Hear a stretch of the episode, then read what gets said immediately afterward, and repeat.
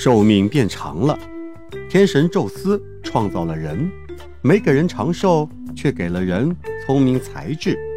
在寒冷的冬天里，人们给自己建造好了遮挡风寒的房屋，舒舒服服地住在了里面。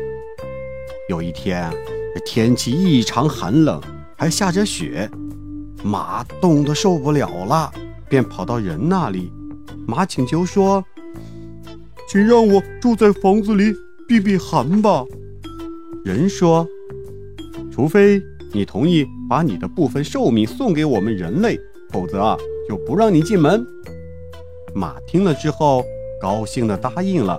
于是他住进了温暖舒适的房子里。不久之后啊，这牛也忍受不了寒冷，跑来找人。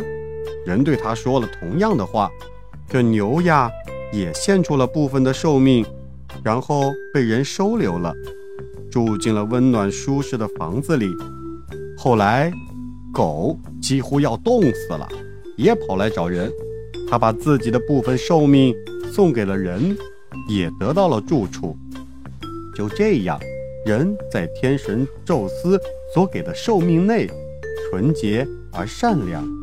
得到马给的年岁时，就爱吹牛说大话，自命不凡；到了牛给的年岁时，开始努力干事业；而到了狗给的年岁时，便容易发脾气，动不动就大吵大闹。小朋友们，在人生的各个阶段，人呐都有不同的表现，我们应该注意克服缺点，发扬优点。